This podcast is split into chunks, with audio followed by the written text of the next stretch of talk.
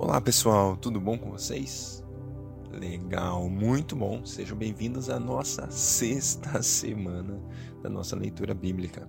Muito bom estar com vocês esses dias, muito bom poder estar compartilhando a palavra de Deus com cada um de vocês. Hoje, então, na nossa sexta semana, primeiro dia da sexta semana, nós vamos ler Êxodo 21, Êxodo 22 e também Marcos capítulo 8. Deus, muito obrigado por esse dia, pela sua graça, bondade e misericórdia em nossas vidas. Nós nos colocamos debaixo do Senhor, Pai. Pedimos a sua orientação, o seu mover, o seu poder, Pai. Sabemos que dependemos do Senhor. Nós não podemos nada sozinhos e precisamos totalmente de Ti. Eis-nos aqui, fala aos nossos corações a leitura da Sua palavra, em nome de Jesus. Amém. Glória a Deus. Vamos lá. Sexta semana, primeiro dia Êxodo 21 e 22 e Marcos, capítulo 8. Êxodo 21 São estas as minhas leis que você apresentará ao povo. Se você comprar um escravo hebreu, ele trabalhará para você por seis anos. No sétimo ano será liberto de graça. Se o escravo era solteiro quando foi comprado, receberá a liberdade como solteiro, mas se chegou casado, a mulher irá com ele. Se o Senhor der uma mulher a ele, e tiverem filhos ou filhas, ele sairá livre sozinho. A mulher e os filhos pertencerão ao mesmo Senhor. Pode ser que o escravo diga: Eu amo meu senhor. Além disso, amo a minha mulher e os meus filhos, e não quero sair livre. Neste caso, o Senhor levará o escravo ao tribunal para legalizar a declaração dele. O Senhor o levará à porta ou à lateral da porta da casa e furará a orelha do escravo com um furador. Assim, o homem será escravo dele para sempre. Se alguém vender a filha como escrava, ela não sairá livre como os escravos homens. Se ela foi comprada para casar com o dono e ele achar que ela não serve para ser sua esposa, então ele deverá permitir que ela seja resgatada, isto é, terá de permitir que paguem pela libertação dela mas não poderá vender a escrava a estrangeiros, pois ele estaria sendo desleal com ela. Se o seu senhor a escolher para a dar em casamento ao seu filho, ela terá de ser tratada como se fosse sua filha. Caso o senhor tomar uma segunda mulher para o seu filho, a primeira continuará com os mesmos direitos que tinha antes, ou seja, não poderá privá-la do mesmo sustento, das mesmas roupas e dos mesmos direitos conjugais. Se essas três condições não forem atendidas, ela poderá sair livre sem devolver e nem pagar nada. Quem ferir mortalmente um homem precisará morrer também. Mas se não o fez intencionalmente e Deus permitiu que o outro caísse nas mãos dele e morresse, vai ser determinado um lugar para onde ele possa fugir. Agora, se alguém tiver planejado matar alguém deliberadamente deverá ser morto, mesmo que tenha procurado refúgio no meu altar. Quem agredir seu pai ou a sua mãe será morto. Aquele que sequestrar alguém e o vender, ou se for achado em poder dele, será morto. Quem amaldiçoar seu pai ou sua mãe será morto. Se dois homens brigarem e um deles ferir o outro com uma pedra ou com um punho, e este ficar de cama e não morrer, aquele que o feriu será absolvido, se o ferido mais tarde puder levantar-se e andar apoiado em uma bengala, mas precisará pagar pelo tempo que este perdeu e ajudá-lo na sua completa recuperação. Se alguém surrar com vara seu escravo ou escrava, e como resultado o escravo morrer, será castigado. Mas se o escravo ou escrava sobreviver um ou dois dias, o senhor não será condenado, visto que o escravo é propriedade do seu senhor. Se dois ou mais homens brigarem e ferirem uma mulher grávida e ela der à luz prematuramente, não havendo dano sério, o culpado precisará pagar a indenização que o marido daquela mulher exigir. A forma de pagamento será determinada pelos juízes, mas se houver danos graves, então o castigo será vida por vida, olho por olho, dente por dente, mão por mão, pé por pé, queimadura por queimadura, ferimento por ferimento, golpe por golpe. Se alguém machucar e inutilizar o olho do seu escravo ou escrava, precisará dar liberdade ao escravo como compensação pelo. A mesma coisa ocorrerá se com violência quebrar o dente de um escravo ou escravo. Pagará com a libertação do escravo como compensação pelo dente. Se um boi matar a chifradas um homem ou uma mulher, o boi precisará ser morto a pedradas e não poderão comer a sua carne. Mas o dono do boi não receberá nenhuma condenação. Agora, se o boi tinha o costume de chifrar e o dono sabia disso, mas não manteve preso, a situação é diferente.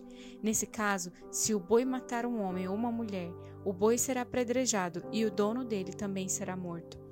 Se o acusador preferir receber resgate, o culpado pagará tudo o que for pedido para salvar a própria vida. Esse julgamento será aplicado quando a pessoa morta pelo boi for um menino ou uma menina. Se a pessoa morta pelo boi for um escravo ou escrava, o preço do resgate será de 30 moedas de prata, paga ao dono do escravo. Além disso, o boi será apedrejado. Se alguém deixar uma cova aberta, ou se fizer uma cova e não tampá-la, e cair nela um boi ou um jumento e morrer, a regra é clara. O responsável pela cova pagará o preço do animal ao dono, mas ficará com o animal morto. No caso de um boi matar o outro, o boi vivo será vendido. O dinheiro da venda será repartido em partes iguais, tanto o valor do boi vivo quanto do boi morto. Porém, se o boi costumava chifrar e o dono não manteve preso, o caso é diferente. Este dará um boi vivo e ficará com o boi morto. Êxodo 22 Se alguém roubar um boi ou uma ovelha e abatê-la ou vendê-lo, para cada boi pagará cinco bois, e para cada ovelha pagará quatro ovelhas. Quem matar um ladrão enquanto ele estava roubando a casa não será condenado por homicídio, mas se isso acontecer durante o dia, será culpado de homicídio. Quanto ao roubo, o ladrão precisará restituir o que roubou.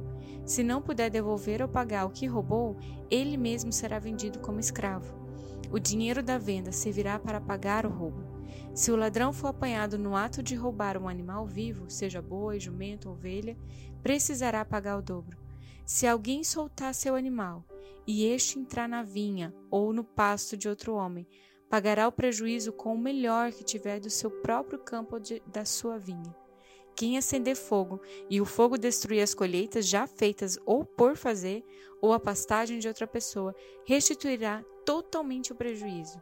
Se alguém pede a outra pessoa para guardar prata ou objetos de valor e um ladrão rouba aquilo que foi guardado, e se o ladrão for achado, pagará em dobro o que roubou. Mas se não acharem o ladrão, o dono da casa será levado perante um tribunal para que se determine se ele roubou ou não os bens do outro. Sempre que alguém se apossar de bois, jumentos, ovelhas, roupa ou qualquer coisa perdida, e alguém disser: Isto é meu, as duas partes envolvidas apresentarão um caso diante de um tribunal. Aquele que for condenado pelo tribunal pagará o dobro do prejuízo que causou ao seu próximo. Se alguém pede ao próximo para guardar o seu jumento, boi, ovelha ou outro animal e o animal morrer, ficar ferido ou for afugentado, sem que alguém saiba para onde, a pessoa deve então fazer um juramento solene diante do Senhor de que não roubou o animal. O dono aceitará a palavra e não será exigida uma restituição da pessoa. Mas se a pessoa roubou aquilo que estava guardando, ela precisará restituir o que roubou ao legítimo dono. Se foi despedaçado por um animal selvagem, apresentará o animal despedaçado ao dono como prova. Nesse caso, não precisará fazer restituição. Se alguém pedir emprestado um animal e este animal ficar aleijado ou morrer enquanto o dono esteve ausente, ele fará a restituição do valor do animal. Mas se o dono estiver presente, quando isso aconteceu, o que tomou emprestado não precisará pagar o prejuízo. Se o animal era alugado, basta pagar o preço do aluguel. E se um homem seduzir uma moça virgem não comprometida e tiver relações com ela, pagará o preço do seu dote e ela será sua mulher. Mas se o pai da moça proibir o casamento, o sedutor pagará a ele o equivalente ao dote das moças virgens. Não deixe as feiticeiras viver. Quem tiver relação sexual com o animal deve ser morto. Quem oferecer sacrifícios a deuses falsos e não unicamente ao Senhor será destruído. Não maltrate nem explore os estrangeiros. Não esqueça que você foi estrangeiro no Egito. Não maltrate nenhuma viúva nem os órfãos. Se você os maltratar e eles clamarem a mim, atenderei ao seu clamor. Ficarei muito irado e matarei você e todos os que fizeram isso. Então as suas mulheres ficarão viúvas e os seus filhos ficarão órfãos. Se você emprestar dinheiro a alguém do meu povo, a algum necessitado que esteja com você, não cobre juros dele. Se tomar como garantia a capa de alguém, não abuse. Devolva a capa a ele antes do pôr do sol, porque a capa é o seu cobertor, é a veste do seu corpo. Se você ficar com ela, em que ele vai se deitar? Quando ele clamar a mim, eu atenderei, porque sou misericordioso. Não blasfeme contra Deus, nem amaldiçoe uma autoridade do seu povo traga sem demora as ofertas dos melhores produtos das suas colheitas do trigo, das plantações de uva e dos azeites. Consagre a mim o primeiro filho. Faça o mesmo com a primeira cria da vaca e da ovelha. A primeira cria ficará sete dias com a mãe. Depois, no oitavo dia, entregue-na para mim. Vocês serão homens consagrados. Por isso, não comam carne de animal despedaçado no campo. Deem essa carne aos cães.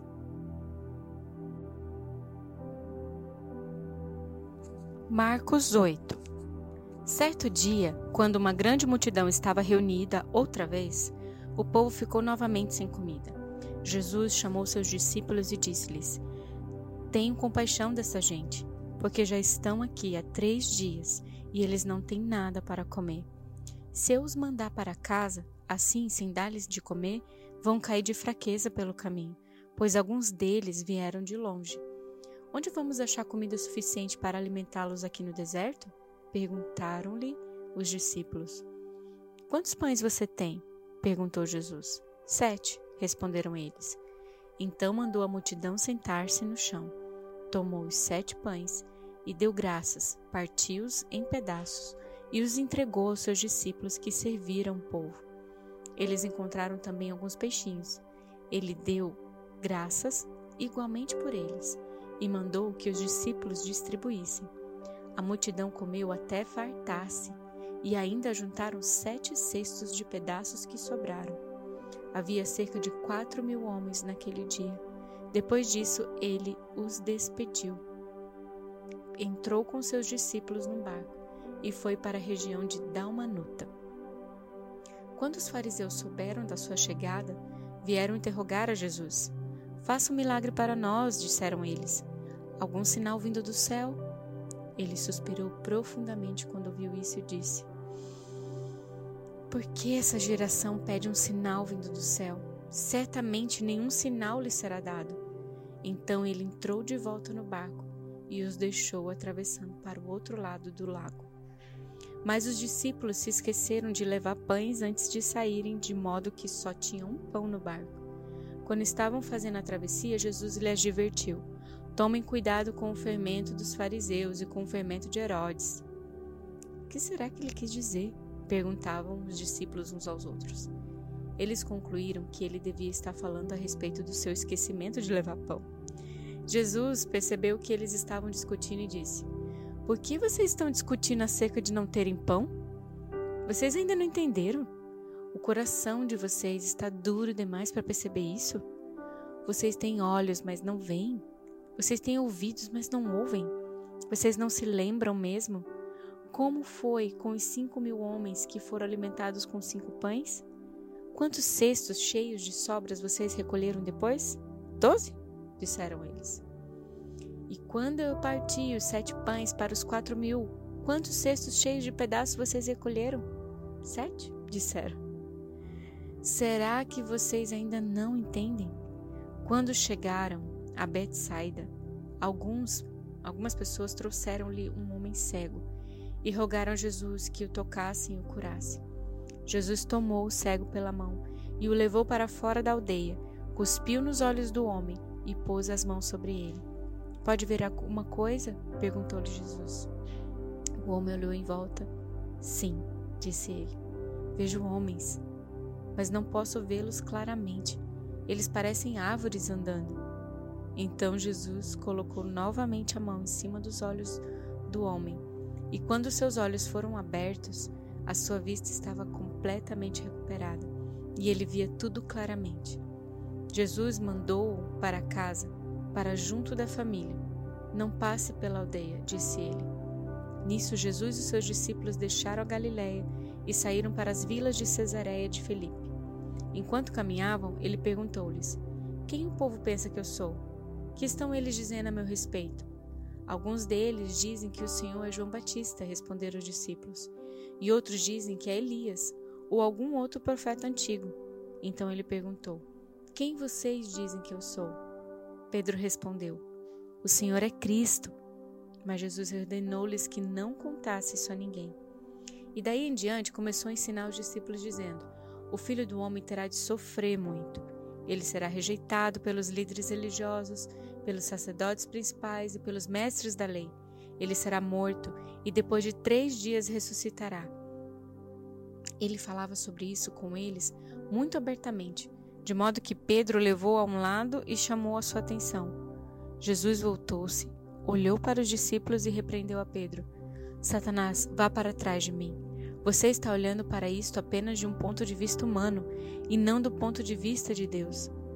Depois ele chamou seus discípulos e o povo e disse: Se qualquer um de vocês quiser ser meu seguidor, deve pôr de lado os seus próprios interesses, tomar sobre os ombros a sua cruz e seguir-me.